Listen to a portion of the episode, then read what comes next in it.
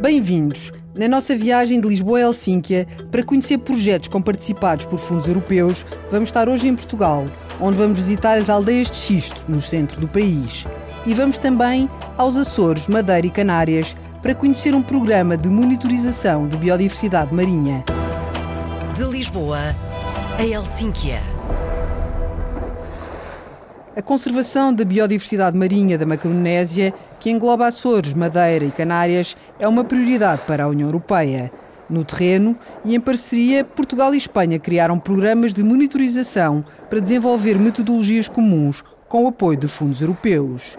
Esta é também uma forma de projetar o espaço marítimo europeu, diz aqui nos Açores Filipe Porteiro, diretor regional dos Assuntos do Mar.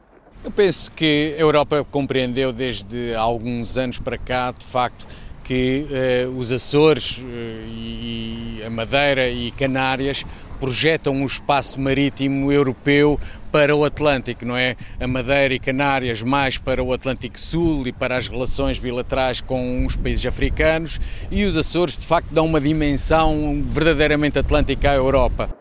Coordenado pelo Governo Regional dos Açores, o projeto chama-se Mystic Seas e envolve seis instituições públicas e 11 equipas de investigadores portugueses e espanhóis.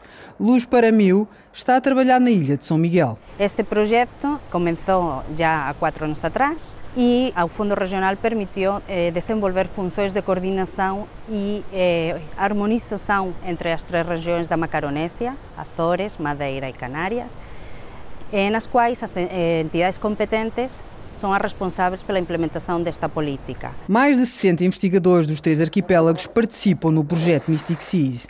Na Europa, a Macaronésia é a região mais rica em termos de fauna de cetáceos. A investigadora Mónica Silva já identificou pelo menos 30 espécies graças aos fundos europeus. Sem este investimento agora, que veio através dos fundos europeus, especificamente para dar resposta à falta de conhecimento que existia em relação à estratégia marinha, nós nunca teríamos sido capazes de, de, fazer este projeto e de chegar ao fim do projeto e pela primeira vez, falo agora da questão na região dos Açores especificamente, pela primeira vez termos estimativas de abundância de cetáceos nesta região que podem ser utilizadas como um tal indicador do estado de conservação das populações e para monitorização futura. Equipas de biólogos como Elizabeth Choi monitorizam diariamente vários tipos de aves marinhas. Os cagarros são uma das espécies comuns mais observadas nos três arquipélagos. Trabalhamos em, em conjunto e monitorizamos uh, no total 10 colónias de aves marinhas aqui nos Açores uh, por completo. Uh, aqui nós temos reprodução em terra, ou seja, aves marinhas continua a ser um, um, um tópico de mar, mas elas realmente vêm à terra para se reproduzir. O nome Macaronésia tem origem no grego antigo e quer dizer ilhas maravilhosas ou afortunadas. A origem volcânica dos arquipélagos proporciona uma biodiversidade marinha única. Aqui podem ser observados quatro tipos de tartarugas. Frederic van de Per é biólogo e colabora com o projeto Mystic Seas. A ideia é também demonstrar realmente uh, que conseguimos uh, recolher informação científica de maneira consistente também nos vários arquipélagos, não é? Uh, para realmente poder medir uh, certas variáveis da, da, da, tartaruga. Estou a falar da abundância, da saúde da população aqui local, uh, da composição genética, que também pode mudar ao, ao longo do, do, do, tempo. E esses fundos realmente são importantes para a gente poder demonstrar realmente que a gente tem uma espécie, tem ferramentas também para, para, para monitorizá-la. Depois de nascerem na Flórida, em Cabo Verde ou no México, as tartarugas nadam até à Macaronésia para se alimentarem. E é aqui que alguns exemplares são recolhidos para estudo no Centro de Investigação da Universidade de Las Palmas, nas Canárias, pela bióloga marinha Patrícia Ostiategui. Nas Canárias, o que fizemos com o projeto Mystic Seas foi recolher amostras de tartarugas através de um programa de captura e estatística. Procuravam-se tartarugas selvagens e sãs e eram pesadas, medidas e recolhia-se sangue para a genética para sabermos qual era a sua população original. Depois disso, eram devolvidas ao mar. Comunicar de forma eficaz e divulgar o trabalho que está a ser feito é tarefa importante na defesa da biodiversidade. Por isso, as autoridades locais contrataram especialistas para levar a informação às escolas primárias. Cristina Gil gera a comunicação dos projetos europeus nas Canárias Criamos materiais didáticos que as escolas podem usar nas aulas e deixamos os materiais prontos para que os professores possam fazer atividades. Os professores possam executar estas atividades por outro lado, por outro lado temos uma exposição itinerante que também vai explicando os conteúdos e que é cedida gratuitamente. Este préstamo gratuito. Seguimos de barco até à Madeira. Aqui o projeto Mystic Seas é gerido pelos biólogos sediados no Museu da Baleia. Luís Freitas é o diretor do museu. Estamos aqui na Sala dos Taços, eh, que é uma das principais salas da instituição e que, que conta um pouco ao público em geral uh, o, que é, o que são os taços, uh, fala da sua biologia e ecologia e tenta explicar de forma simples, didática e interativa a vida destes animais e a sua importância no contexto do ecossistema marinho. O crescimento da atividade turística colocou em perigo a biodiversidade dos oceanos. Um dos objetivos do Mystic Seas é precisamente identificar as ameaças atuais.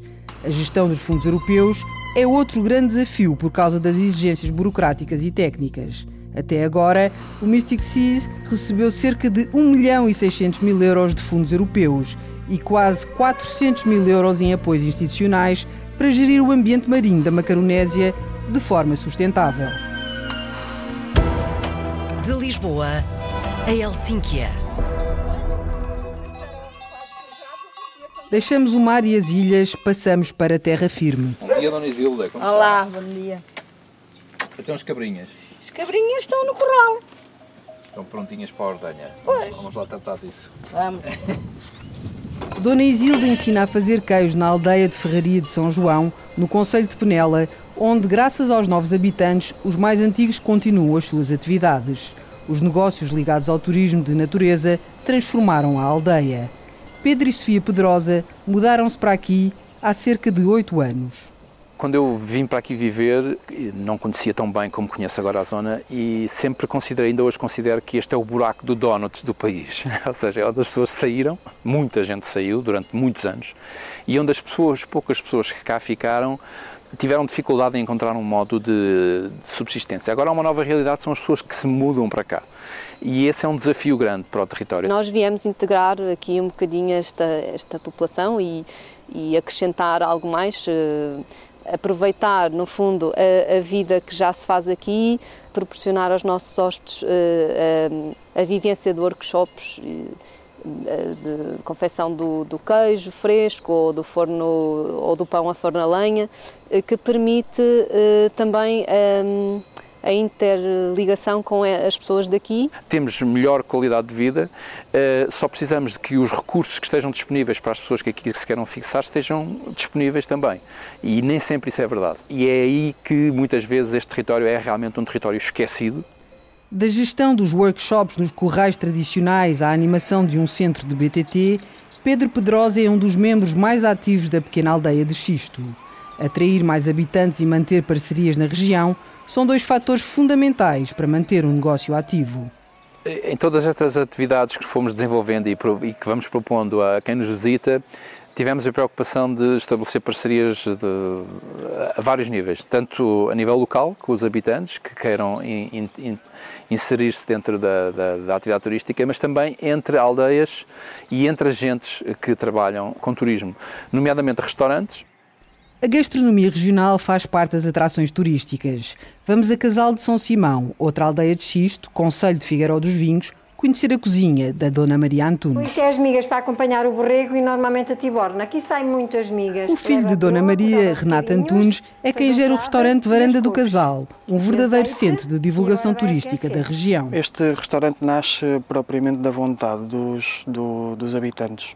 Os habitantes do Casal de São Simão quando da integração na rede das aldeias de xisto, optaram, como já tinham as casas praticamente recuperadas, optaram por utilizar os fundos para a recuperação para a construção do restaurante. Foi uma ideia em cheio porque basicamente trouxe-lhes mais vida à aldeia e tornou-nos quase como o posto de turismo da, da aldeia, quem recebe, quem conta a história, quem recebe as pessoas. A rede das aldeias do Xisto integra 27 aldeias de 16 conselhos entre Castelo Branco e Coimbra. Num dos territórios mais desfavorecidos do interior do país, as aldeias que estavam em ruína voltaram a ter vida.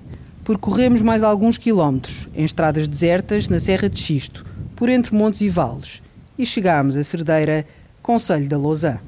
Rui Simão é diretor executivo da Agência para o Desenvolvimento Turístico das Aldeias do Xisto.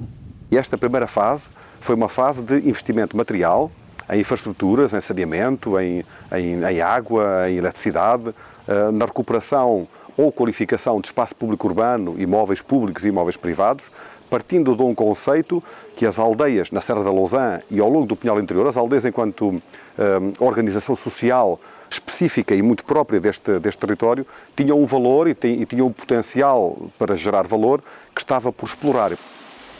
Em Cerdeira, o perfil das construções é desalinhado. O xisto sobrepõe-se ao verde das encostas. Entre o silêncio e a chuva, surpreendemos duas estudantes universitárias alemãs. Somos estudantes da Alemanha, estamos a estudar escrita criativa e estamos aqui numa residência artística. A primeira coisa que pensei quando aqui chegámos foi: espero não vir a ser aquele tipo de pessoa que faz sítios como este desaparecerem.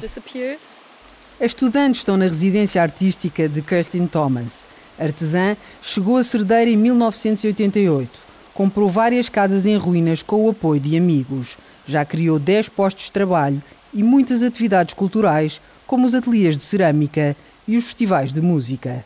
Na primeira fase fez-se toda a infraestrutura, portanto, desde que os proprietários investissem nas casas, fazia-se uh, arruamentos, fazia-se debaixo destes, destes caminhos a esgoto, a água, a telefones, está tudo, a eletricidade, está tudo, está tudo no sítio, sem, sem estragar aqui a paisagem. As pessoas que estão cá têm que ter uma forma de subsistir.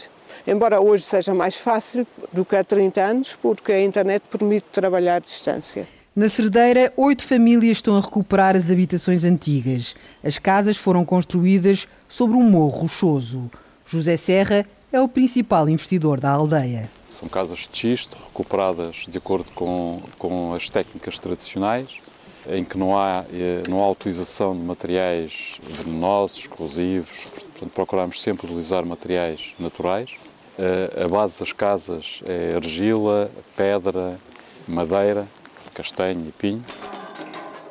Nuno Henriques é empreiteiro. Especializou-se no trabalho em xisto com materiais e técnicas tradicionais recuperou grande parte da aldeia da Cerdeira. Isto começa a preparar a base e começar a montar pedra sobre pedra, com o respectivo barro entre camadas. Isto tem uma pedra, uma camada de barro, uma pedra, uma camada de barro e sempre cruzadas. As pedras não podem ter juntas alinhadas, têm que ser sempre cruzadas uma com a outra, que é para ser, uh, como é que eu dizer, autoportante por se cair o peso todo sobre uma, elas começam a partir. As 27 aldeias de xisto receberam 37 milhões de euros em fundos europeus e mais 17 milhões em apoios de outros parceiros, privados e públicos. O investimento destina-se não só ao turismo de natureza, mas também à criação artística. Tem ainda como objetivo manter as tradições dos habitantes mais antigos. De Lisboa a Helsinki é a viagem que fazemos semanalmente pelas regiões dos Estados-membros em busca de projetos comparticipados por fundos europeus. Hoje estivemos em Portugal, com reportagem de Rebeca Abcacis, produção de Carla Pinto e pós-produção áudio de Miguel Van der Kellen. Acompanhe-nos nas redes sociais em RTP Europa e, claro, aqui na rádio. Até para a semana.